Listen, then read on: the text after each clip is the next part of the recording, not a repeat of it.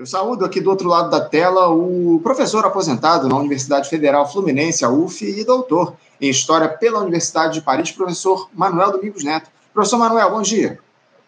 Salve, Anderson. Tudo bem? Prazer conversar com você e com, com toda a turma que acompanha o Faixa Livre.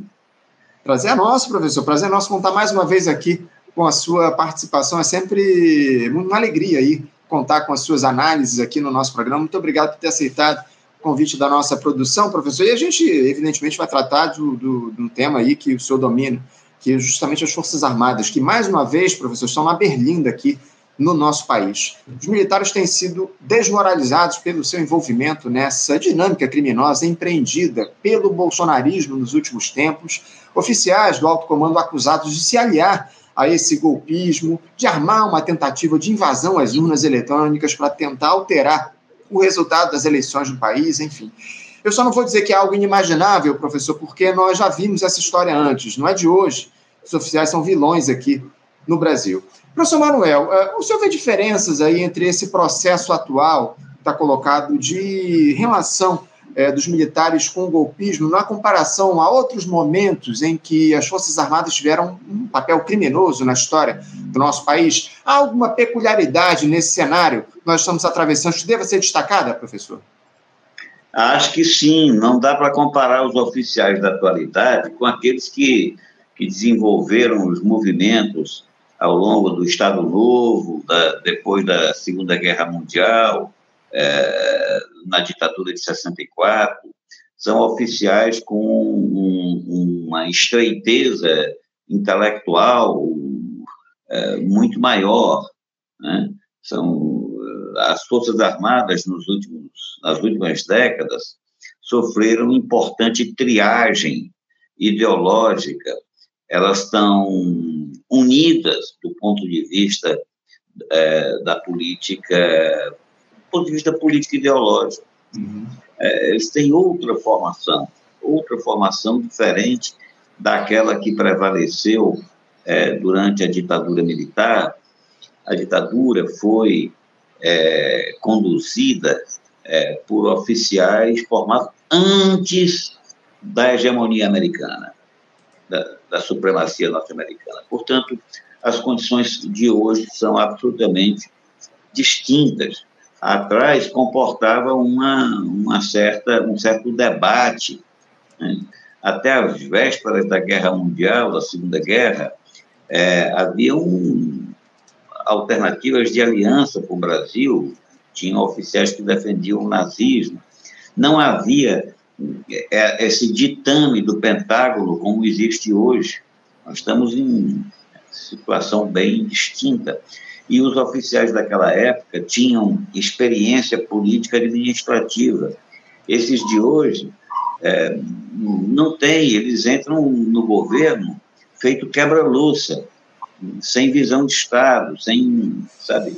Enfim, a qualidade intelectual caiu muito e a unidade é, política ideológica, é, que é uma unidade é, empobrecedora, porque não, não, não comporta o debate interno, ela ela está presente hoje. Ninguém desafina. Né?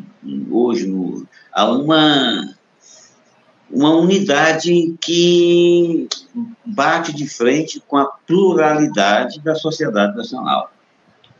Muito bem colocado, uma análise muito sucinta e precisa a respeito do quadro está colocado. Essa, essa semana, professor, o, o, ministro da Defesa, o José Múcio, aliás, uma figura altamente contestada, questionada pela esquerda, ele pediu a relação dos militares que se reuniram com aquele hacker, né, o Walter Delgatti, uh, um hacker de Araraquara, enfim, fez aí muitas denúncias ao longo desses últimos dias. O, o Zé Múcio pediu essa a relação dos militares que se reuniram lá com o Walter Delgatti no sentido de buscar burlar o resultado da eleição presidencial do ano passado.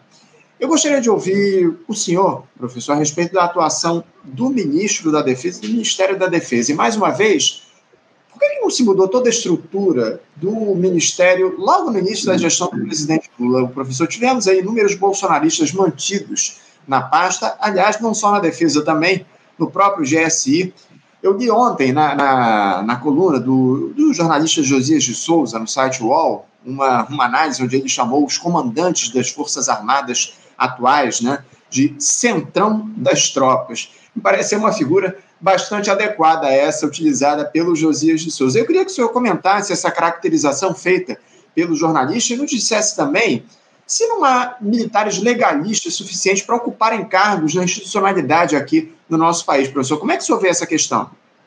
Olha, o, o, Josias tem análises importantes, né, é, atiladas, mas eu, eu não assinaria embaixo do que ele falou nessa matéria, porque o Centrão é um acolchoado, é uma é, é, é, um engembrado político né, totalmente distinto da unidade que eu me referi agora há pouco, a unidade prevalecente. É, as Forças Armadas, em conjunto, é, são responsáveis é, pela ascensão de, do, do, de Bolsonaro e de todas uhum. essas ideias que ele defende.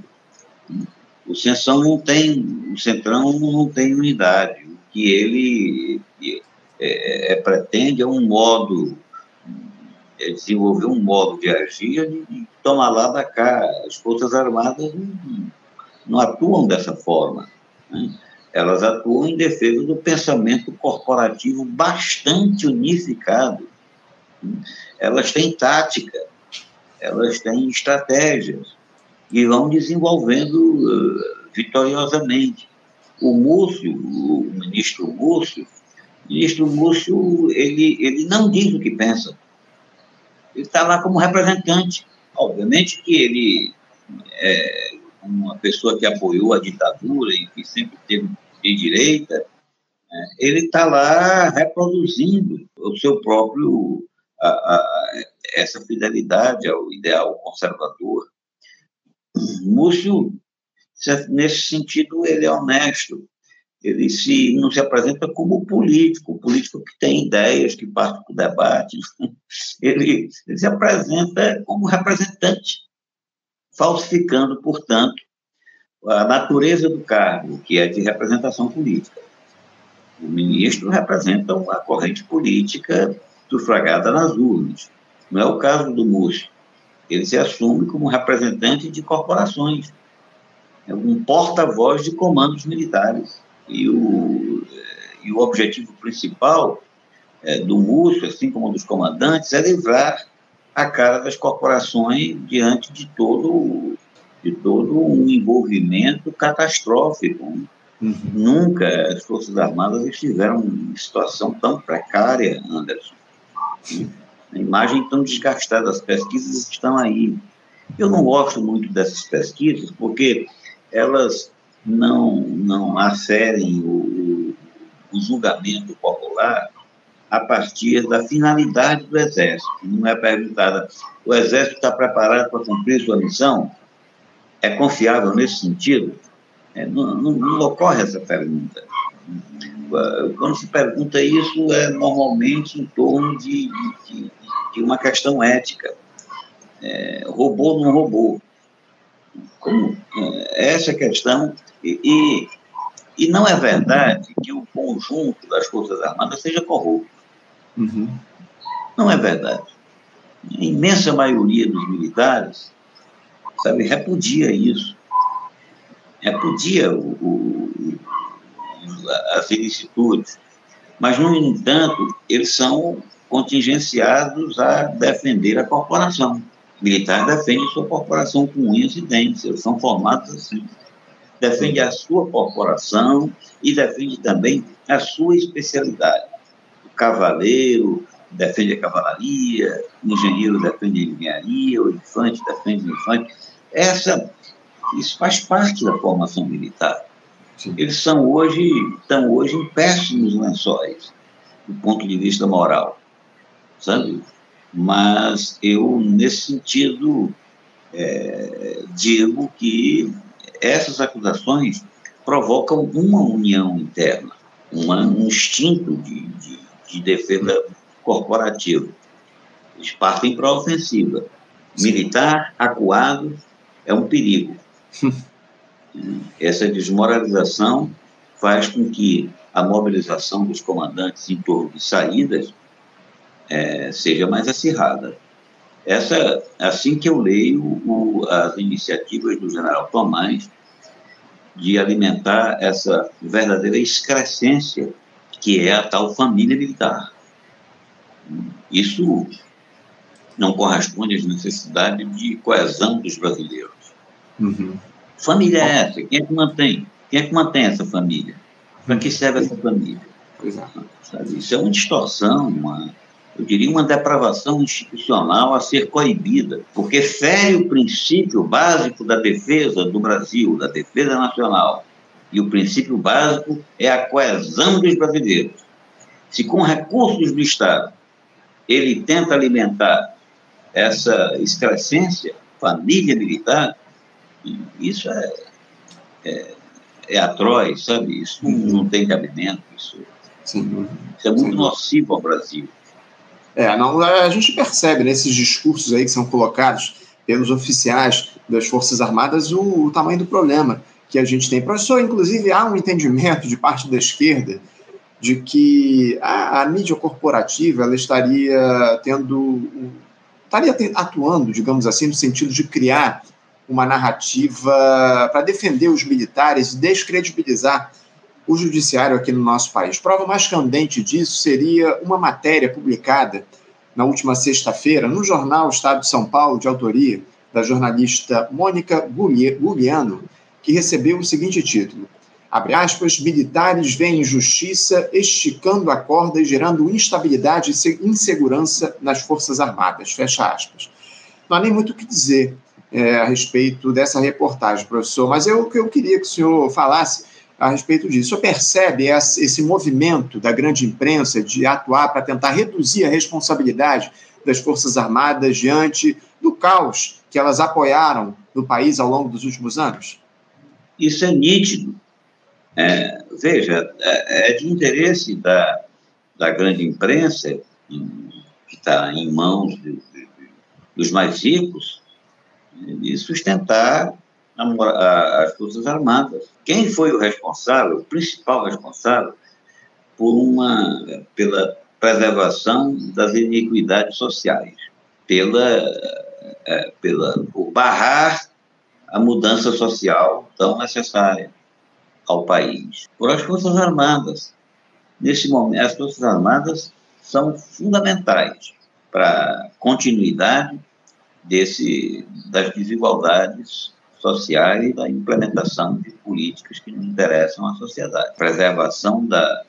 O, o, o militar é um defensor do legado colonial, Anderson. Uhum. Isso se reflete em toda a sua estrutura, em toda a sua ideologia, em todo o seu funcionamento. Você analisa, por exemplo, o recrutamento militar. Em que consiste isso? É obrigatório, eles defendem com unhas e dentes. É basicamente o mesmo sistema que prevaleceu durante a colônia e o império.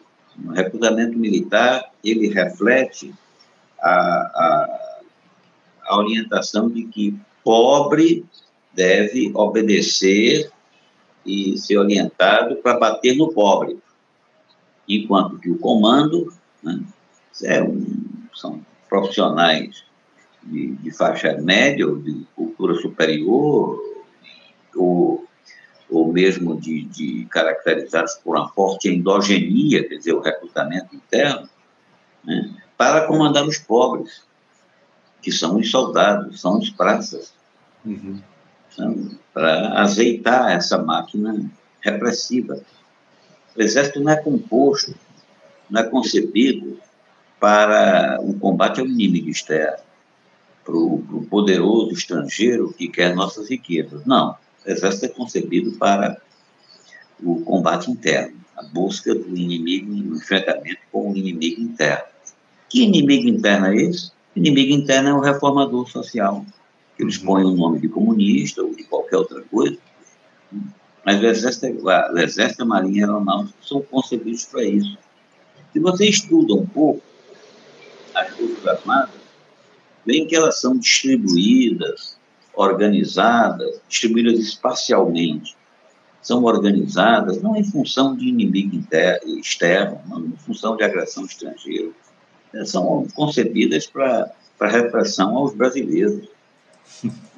Eu poderia aqui espiar muitos exemplos bem objetivos, coisa que eu faço no livro que eu estou lançando agora, né, propondo uma reforma militar.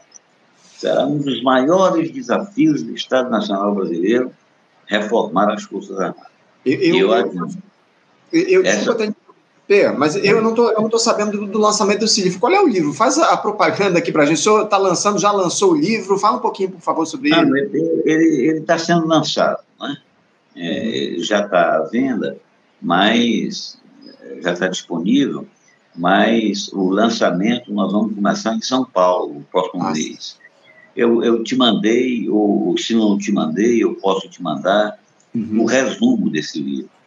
Sim. Aí as pessoas vão ter uma noção de que reformar Forças Armadas, reorientar Forças Armadas, é uma tarefa pública de grande complexidade, porque são organizações que, se você mexe num ponto, todos os outros são afetados. Todos os outros são afetados. Então, é uma coisa extremamente delicada. Nós podemos depois conversar com mais calma sobre o livro. Eu é, resumi agora de manhã, para facilitar a, a, a, leitura e a difusão, o, o, os pontos essenciais do livro. Né? Uhum. Por exemplo, é fundamental romper com a dependência externa em, máquina, em, em, em armas e equipamentos. É necessário fechar os escritórios das Forças Armadas na Europa e nos Estados Unidos.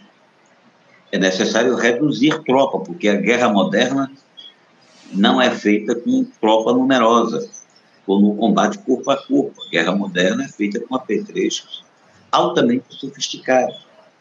É necessário mobilizar a, a, a a ciência brasileira, a, tecnologia brasileira, a empresa brasileira, para que tenhamos autonomia. Uhum. Esses programas que o Lula está aceitando aí, proposição dos militares, isso não interessa a defesa.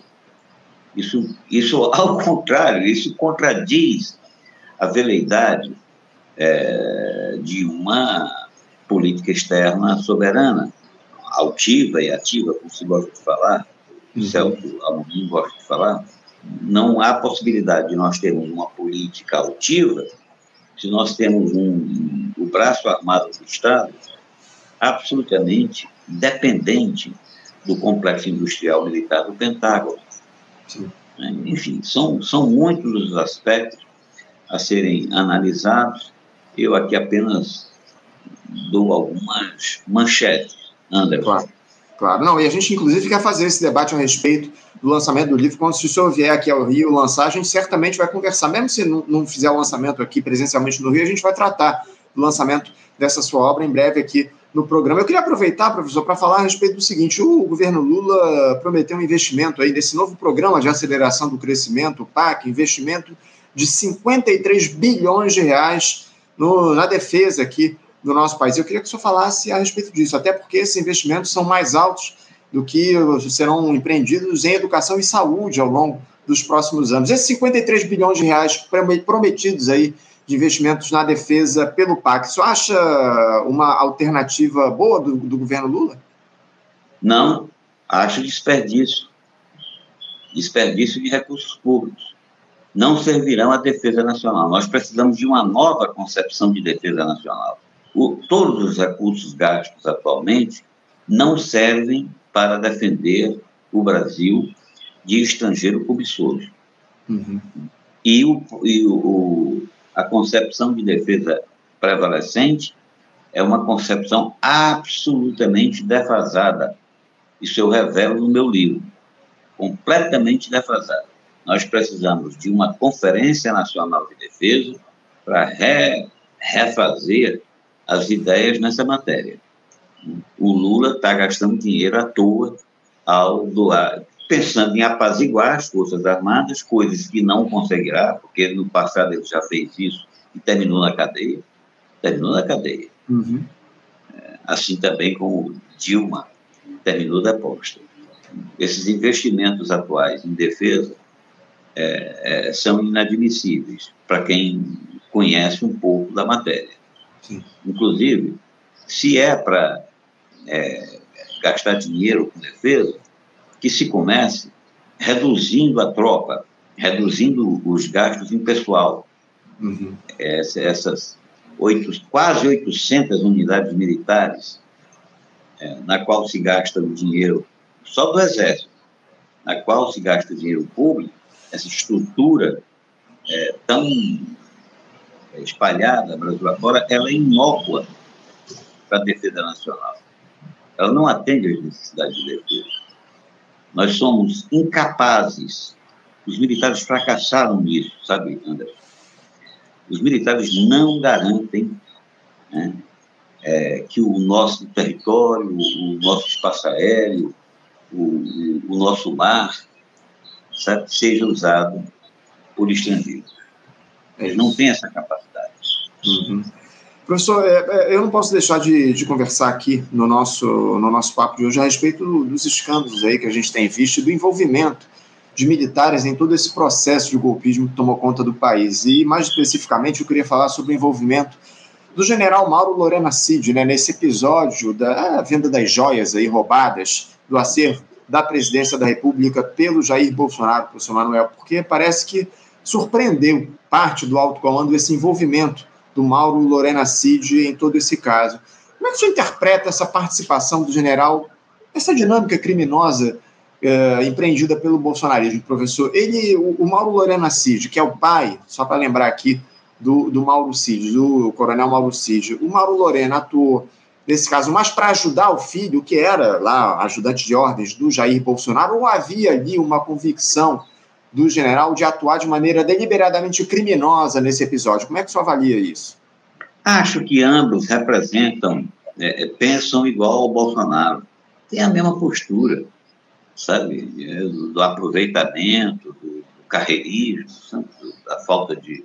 É, quem vai, um ajudante de ordens de Bolsonaro, esperar o quê? Ele vai refletir. Sabe? Essa unidade, os militares conhecem é, Bolsonaro melhor do que nós. Hum. O Bolsonaro é fruto da, do, do, meio militar. Foi o militar que propiciou a carreira política do Bolsonaro. Aí imaginou se Bolsonaro é, chegaria a, ao poder sem o amparo uh, de seus camaradas? Isso é inimaginável. É inimaginável. A possibilidade. Ele nunca passou de um deputado federal eleito por um por um contingente é, bem marcante né, do ultraconservadorismo, sua grande capacidade eleitoral residia na Vila Militar, Rio de Janeiro. O Rio de Janeiro é uma cidade que concentra muitos militares aposentados. Portanto, Bolsonaro é, ele reflete o pensamento né, é, né, militar. Bolsonaro não influencia o exército como a, muitas vezes a imprensa aponta, é diminuir demais as Forças Armadas, imaginando que um, um sujeito tão despreparado possa conduzir uma, uma, uma, uma organização tão complexa. Sabe? Antes, pelo contrário, é a organização que o conduziu, aproveitou-se dele, era a, né, o, o, o cavalo estava passando, Bolsonaro subiu né, e foi sustentado, Agora, é, eu digo, do ponto de vista moral, isso abala profundamente, desgasta as Forças Armadas. O Brasil precisa de Forças Armadas respeitadas e não há outro caminho a não ser uma reforma profunda, sabe, na defesa nacional e nas instituições militares. Nesse, nesse sentido, professor, é, o senhor citou aqui no início da nossa conversa que as Forças Armadas são uma classe absolutamente corporativista, e eu concordo muito com a sua análise. Nesse sentido, o senhor acredita que as Forças Armadas vão abandonar, entre aspas, esses oficiais envolvidos com os crimes cometidos pelo Bolsonaro ou vão seguir ao lado desse pessoal até o fim? Como é que o senhor observa e como é que fica a imagem das Forças Armadas caso eh, elas eh, não ajam de maneira responsável, eh, punindo os responsáveis aí por todo esse processo criminoso que tomou conta do país? Militar raciocina em termos de, de, de combate, né? É, todo, toda ação militar envolve perdas, as perdas são naturais. Eles entregarão aí, eles se dispararão, tentarão se descolar de Bolsonaro, assim como dos, dos Mauro Cid, dos Lorena, dos Pazuelos, de, de todo o pessoal que for, por acaso, incriminado. Isso aí são perdas. É, eles vão caindo e a instituição sobrevivendo. É assim que, é, é, que se procede. Não acredito, eles podem ensaiar alguma defesa desses é, é, que estão na cadeia, né, desses oficiais que estão na cadeia, porque é, tem o seguinte também: se o Mauro Cid abrir, soltar a língua, né, aí a coisa fica muito mais complexa. Então, a, de, a tendência é defender até certo ponto, mas entregar entregar cabeças. O, o, o senhor acha que esse, que esse. Desculpa até interromper, porque a Polícia Federal conseguiu acessar as mensagens lá do celular do Mauro Lorena Cid, né? O senhor acha que, que vai ter muita coisa comprometendo outros oficiais aí nesse celular, nas mensagens aí é, que foram, vão ser observadas aí pela Polícia Federal no celular do general Mauro, Cid, Mauro Lorena Cid, professor? Olha, se a investigação for fundo, se a investigação for séria, vai aparecer muita gente. É muita gente que vai aparecer. Eu imagino que centenas, milhares de oficiais foram, de alguma forma, beneficiados por esse, por esse governo desmantelado. Sabe? Nós temos o maior exemplo disso. Olha, se não acontecer nada com, esse, com esses oficiais que tomaram conta do Ministério da Saúde e deixaram tantos brasileiros morrer, a gente pode dizer que é, as instituições estão passando a mão em cima de quem tem graves responsabilidades com a sociedade e de quem deve muito à justiça. Sabe? Os militares devem muito à justiça.